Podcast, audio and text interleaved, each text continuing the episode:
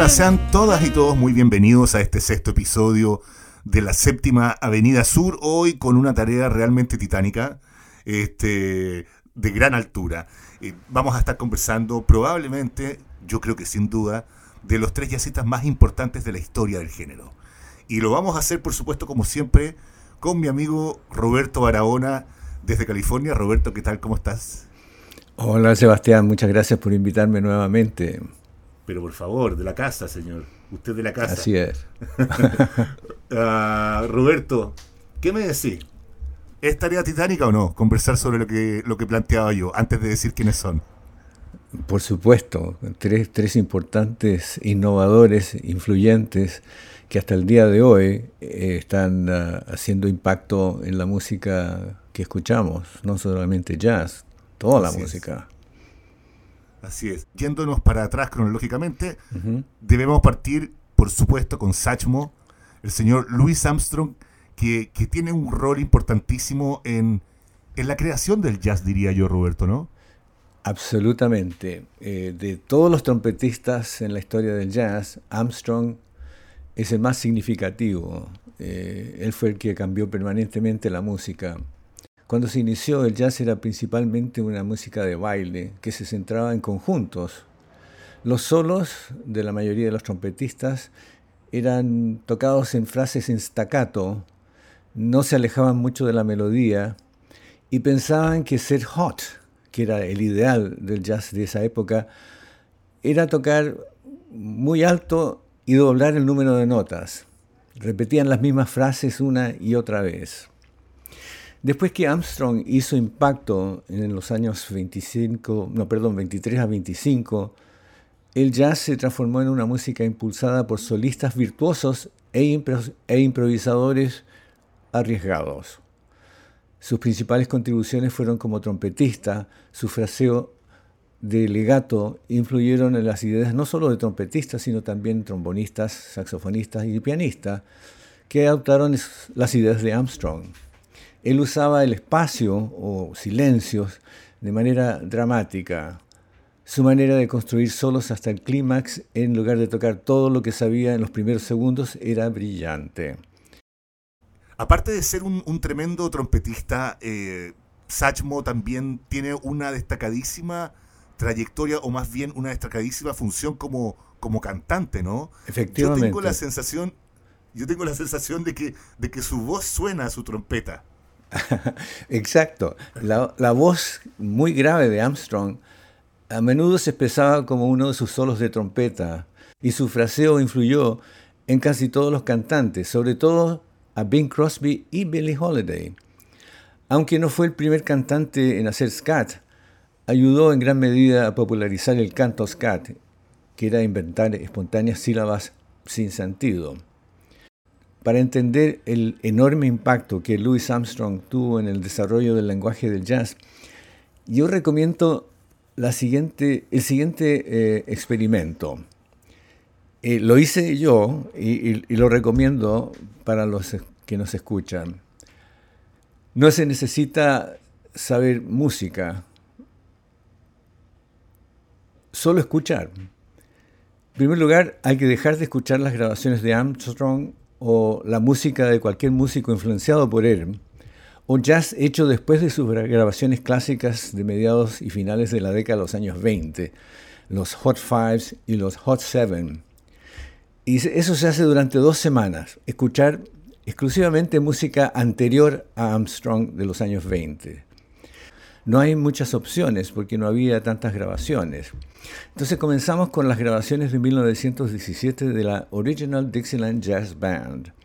Después Kid Ory's Sunshine Orchestra del año 22, King Oliver Creole Band del año 23 y otros pioneros de comienzos del jazz.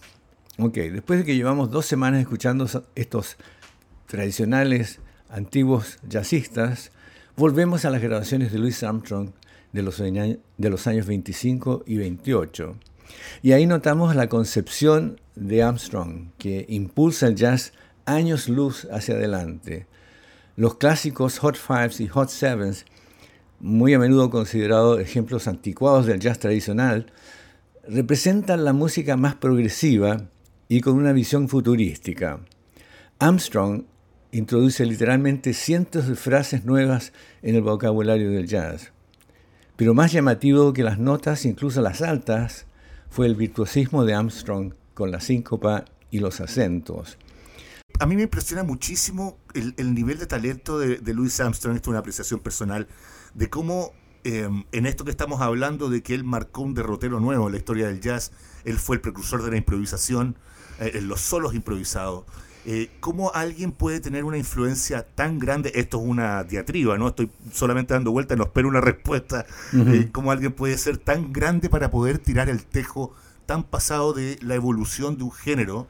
Ah, porque, porque digamos hasta el día de hoy, esa influencia está totalmente patente, incluso en las nuevas bandas de jazz que aparecen, ¿no? Correcto. no, hay, no hay otro lenguaje distinto, no hay otro paradigma que el paradigma de la improvisación sentado por Louis Armstrong. Eh, Armstrong captó el potencial del fraseo sincopado a un nivel mucho más avanzado que sus predecesores, pero esa complejidad está equilibrada por una calidez y una calidad humana simplemente adorable, que se personifica en su tono rico y completo.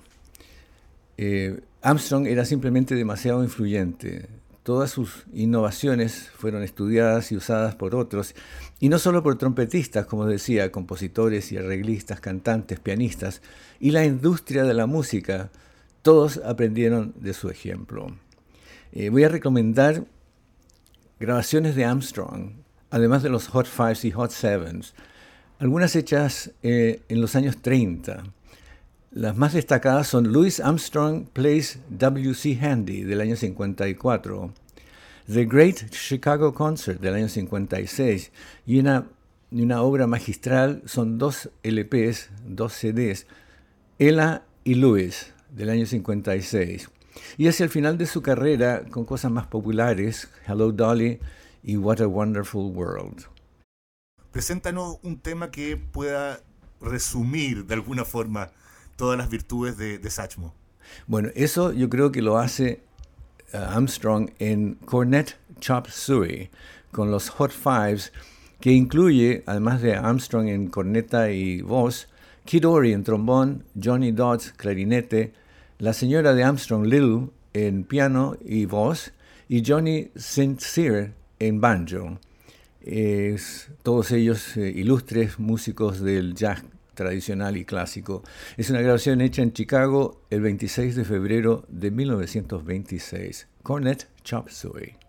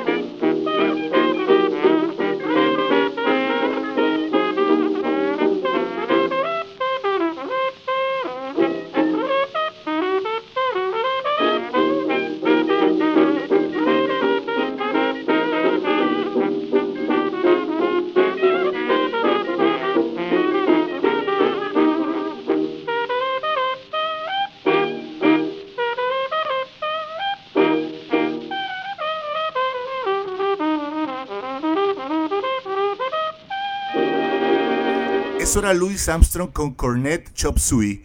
Y em, vamos a saltar a otro trompetista, un par de décadas después de Satchmo, otro trompetista que también se me hace súper difícil poder definir o súper difícil poder tener la claridad de si es mejor o no, no, vamos a echarlo a competir que Satchmo, pero, pero probablemente está dentro de los dos mejores trompetistas de la historia. Eh, estamos hablando del señor Miles Davis, uno de los seguro tres jazzistas más importantes, que logró también mover la aguja de la vanguardia, la aguja de nuevos sonidos que cambiaron para siempre la historia del jazz. dueño de, una, de un, eh, unos sonidos y unos solos largos, suaves, eh, muchas veces profundos y melódicos también. Siempre fue un innovador súper importante y, tan así que él siempre decía que la palabra jazz quedaba un poco corta porque limitaba su creatividad y limitaba su posibilidad de coquetear con distintos estilos. Eh, no solo partió primero, evidentemente, siendo uno de los grandes precursores y uno de los grandes exponentes del bebop, también saltó por el cool y el hard bop, pero también llegó mucho más allá. Después de, mm, del post-bop, digamos que se metió de lleno en el jazz fusión, incorporando nuevos estilos, incorporando y también coqueteando con, con otros estilos totalmente distintos, incluso con la música progresiva, incluso con el rock admiraba mucho la posibilidad de poder salir de los cánones clásicos que, como decía yo, em, circundan el jazz. Bueno, efectivamente, eh, Miles es probablemente uno de los pocos músicos que fue capaz de salir de una, de una caja o de un, qué sé yo, de un cajón, de un archivo, y entrar en otro y sencillamente olvidar lo que había hecho antes y después saltar a otro sistema, a otro estilo y siempre a la vanguardia. yo me acuerdo cuando salió Bitches Brew, la gente reclamaba, ¿qué, qué pasa? ¿Por qué no puede seguir tocando So What? Y más decía, porque me da una lata increíble. efectivamente, él siempre estaba más adelante. Y, no mucha gente lo siguió. Eh, Era difícil. sí. Eh, afortunadamente, nosotros eh, tenemos el privilegio de poder apreciar todas esas etapas de Miles. Exactamente. Exactamente. Una etapa que estuvo coronada, tú lo dijiste hace algunos episodios, el disco más vendido en la historia del jazz. Miles Davis estaba eh, en, esa época, un par de años. ¿Y cuál, es, ese, ¿y cuál es ese ah, disco? perdón, ¿Cuál es ese disco que se... Kind of Blue, por supuesto, ¿no? Del año 1959. Obra cumbre de la historia del jazz. Obra cumbre en la historia y en la trayectoria de Miles Davis. Si no mal no recuerdo, es su primer disco con Columbia Records. Eh, corrígeme si me equivoco, Roberto. Eh, no tiene anteriores. No tiene anteriores. Antes estaba. ah, tiene anteriores. Milestones. Porque en Best, Milestones. Antes estaba con Prestige Records y tenía una, mm, un contrato vigente.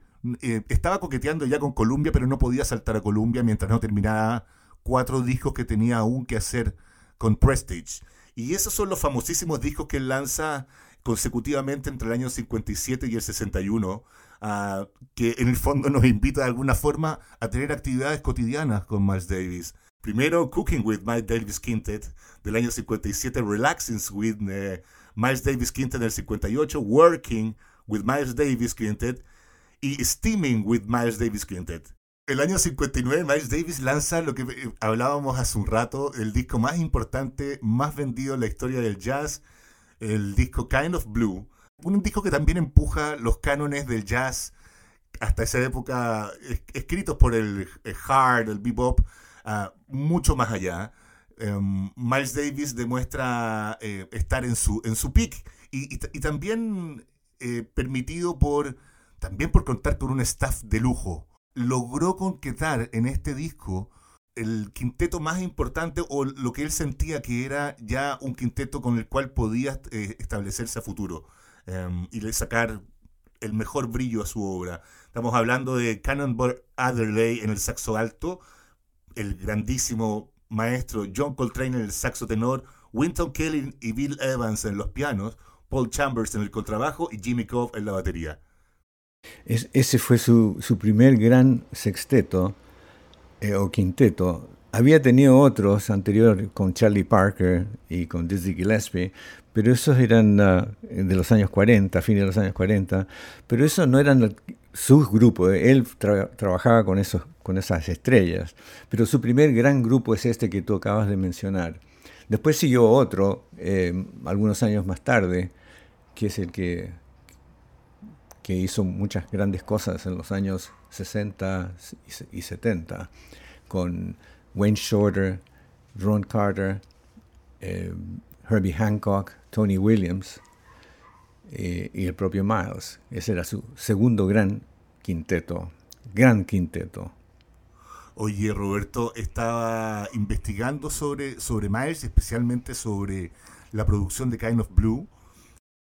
Aparte de lo notorio y lo llamativo que es que hayan eh, grabado el disco en dos sesiones de, improvisación ah, en 1959, Miles les pedía a sus músicos que no ensayaran, que llegaran totalmente frescos a la grabación. Y a pesar de no llegar con, eh, de no llegar con tanto ensayo, la producción es maravillosa. O sea, uno podría decir que, que cierto estaba, que clarísimo estaba Miles Davis de lo que quería a ese nivel de detalle que, que seguro y evidentemente queda patentado en el disco. Así es. Por eso que ese disco es extraordinario, totalmente distinto y por eso que hasta el día de hoy es el preferido de, mucha gente. ¿Te parece que vayamos a escuchar algo de Miles Davis? Yo hablaba de las notas profundas, las notas largas. Eh, ¿Te parece que escuchemos uno de los em, grandes composiciones de este disco, Blue in Green, Kind of Blue, 1959, el señor Miles Davis?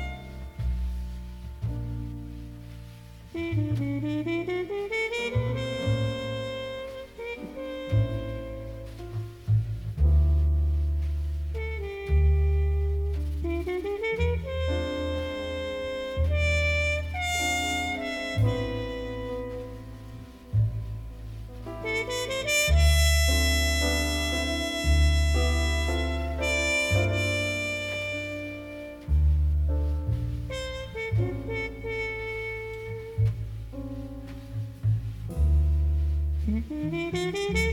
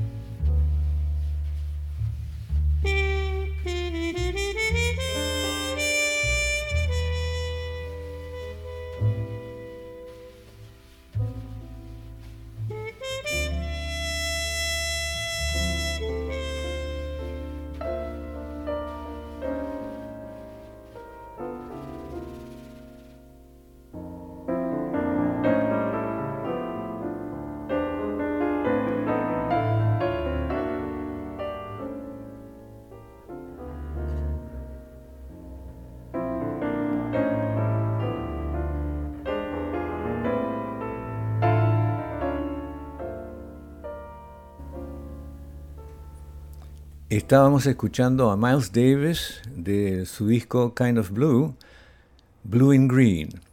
Curiosamente, ese tema fue compuesto por Bill Evans y Miles Davis se lo robó, lo registró como suyo.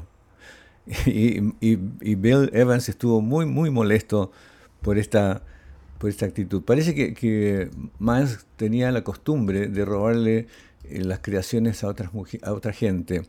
De hecho, a Ernesto Pascual le robó una, una composición y Pascual lo demandó y tuvo que devolverle la, composición. Pascual no tenía nada que ver que Miles Davis era el rey del mundo. Lo demandó igual. No, yo se lo regalo. Yo se o sea, a Miles Davis le puedo perdonar cualquier cosa que me robe. Bueno, sigamos con uh, el próximo innovador y influyente en 1945, 20 años después de que Louis Armstrong sacudió y redefinió el jazz, Charlie Parker hizo su debut como líder y lo redefinió una vez más. Era un virtuoso saxo alto, el único músico después de Armstrong que influyó en todo el jazz y en casi todos los aspectos de la música. En 1955, sus innovaciones se oían en el jazz, en el rock, la música country, la música del cine y la televisión e incluso obras sinfónicas. Charlie Bird Parker, considerado un genio debido a su estilo muy original, tenía la capacidad de crear solos coherentes a tempos ridículamente rápidos, que es, la, que es como quien dice la firma del bebop. Las, las ideas y frases grabadas de Parker, incluso esas que fueron rechazadas, se convirtieron en el vocabulario permanente del jazz y fueron emuladas, copiadas y estudiadas por muchos. También era compositor. Escribió obras como Yardbird Suite, Confirmation, Scrapple from the Apple y blues como Now's the Time, Billy's Bounce y Parker's Mood. Todos ellos son estándares del jazz. Desafortunadamente su estilo de vida era inestable y también se dedicó a las drogas desde muy joven. Se angustiaba porque algunos músicos pensaban equivocadamente que la droga podría haber sido la causa de su genio. Nació en Kansas City, estado de Kansas, pero creció en Kansas City, en Missouri, una ciudad que está partida por la mitad por dos estados límites. Empezó en el saxo barítono, cambiando al alto cuando tenía 10 años. Se fascinó por la escena del jazz de Kansas City y dejó el colegio a los 14 años para hacerse músico. Fue humillado en unas cuantas jam sessions, pero se mantuvo en su meta de ser músico. Y empezó a hacer historia en 1945, cuando apareció regularmente con Dizzy Gillespie en los clubes de la calle 52. Además colaboraron en clásicas grabaciones en el estudio. Más tarde, ese mismo año, Parker dirigió su primera sesión, que incluía el monumental Coco. Ese mismo año viajaron a Los Ángeles con Dizzy y presentaron el estilo bebop en la costa del oeste. Después de un par de meses, Dizzy Gillespie y el resto de la banda regresaron a Nueva York, pero Bird vendió su boleto de avión y compró drogas. Se mantuvo en Los Ángeles y tocó generalmente usando a otros trompetistas como Howard McGee, junto con los mejores músicos locales, y comenzó su asociación con el sello Dial. Las grabaciones de Dial y Savoy durante un par de años son clásicas.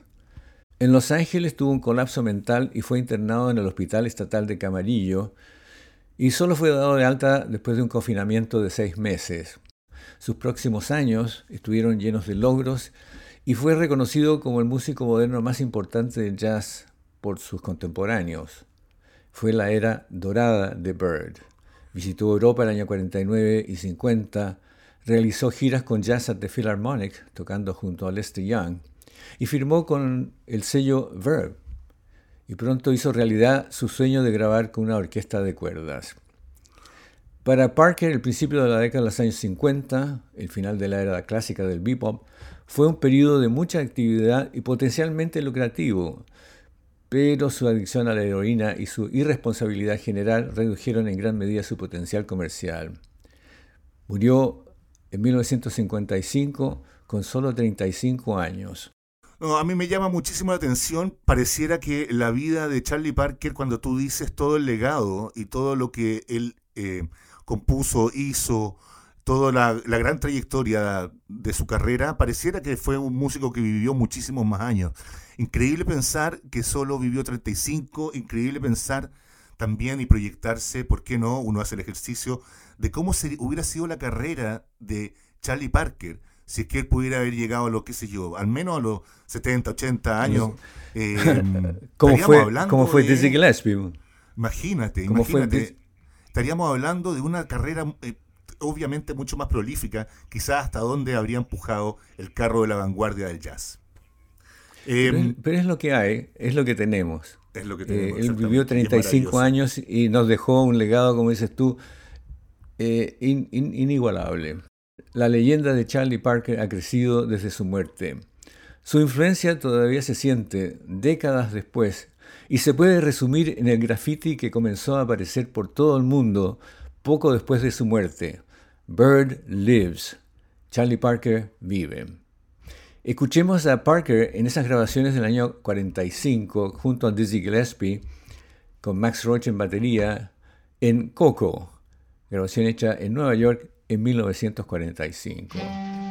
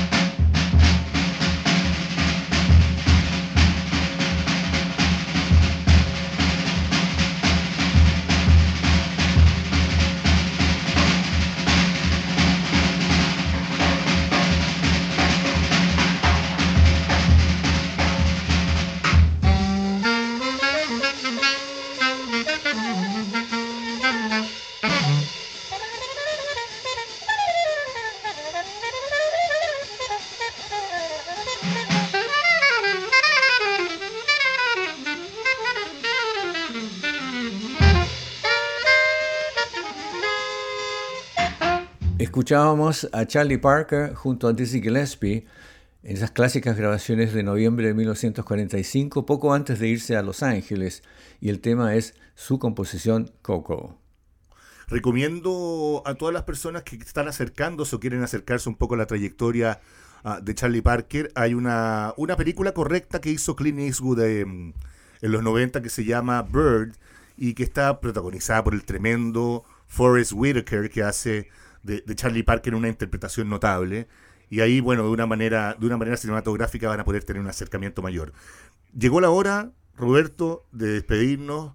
Te agradezco como siempre, como siempre que estés presente con nosotros. Y a ustedes los dejamos invitados a la próxima, a la próxima semana, una nueva edición de la séptima Avenida Sur. Roberto, gracias por todo.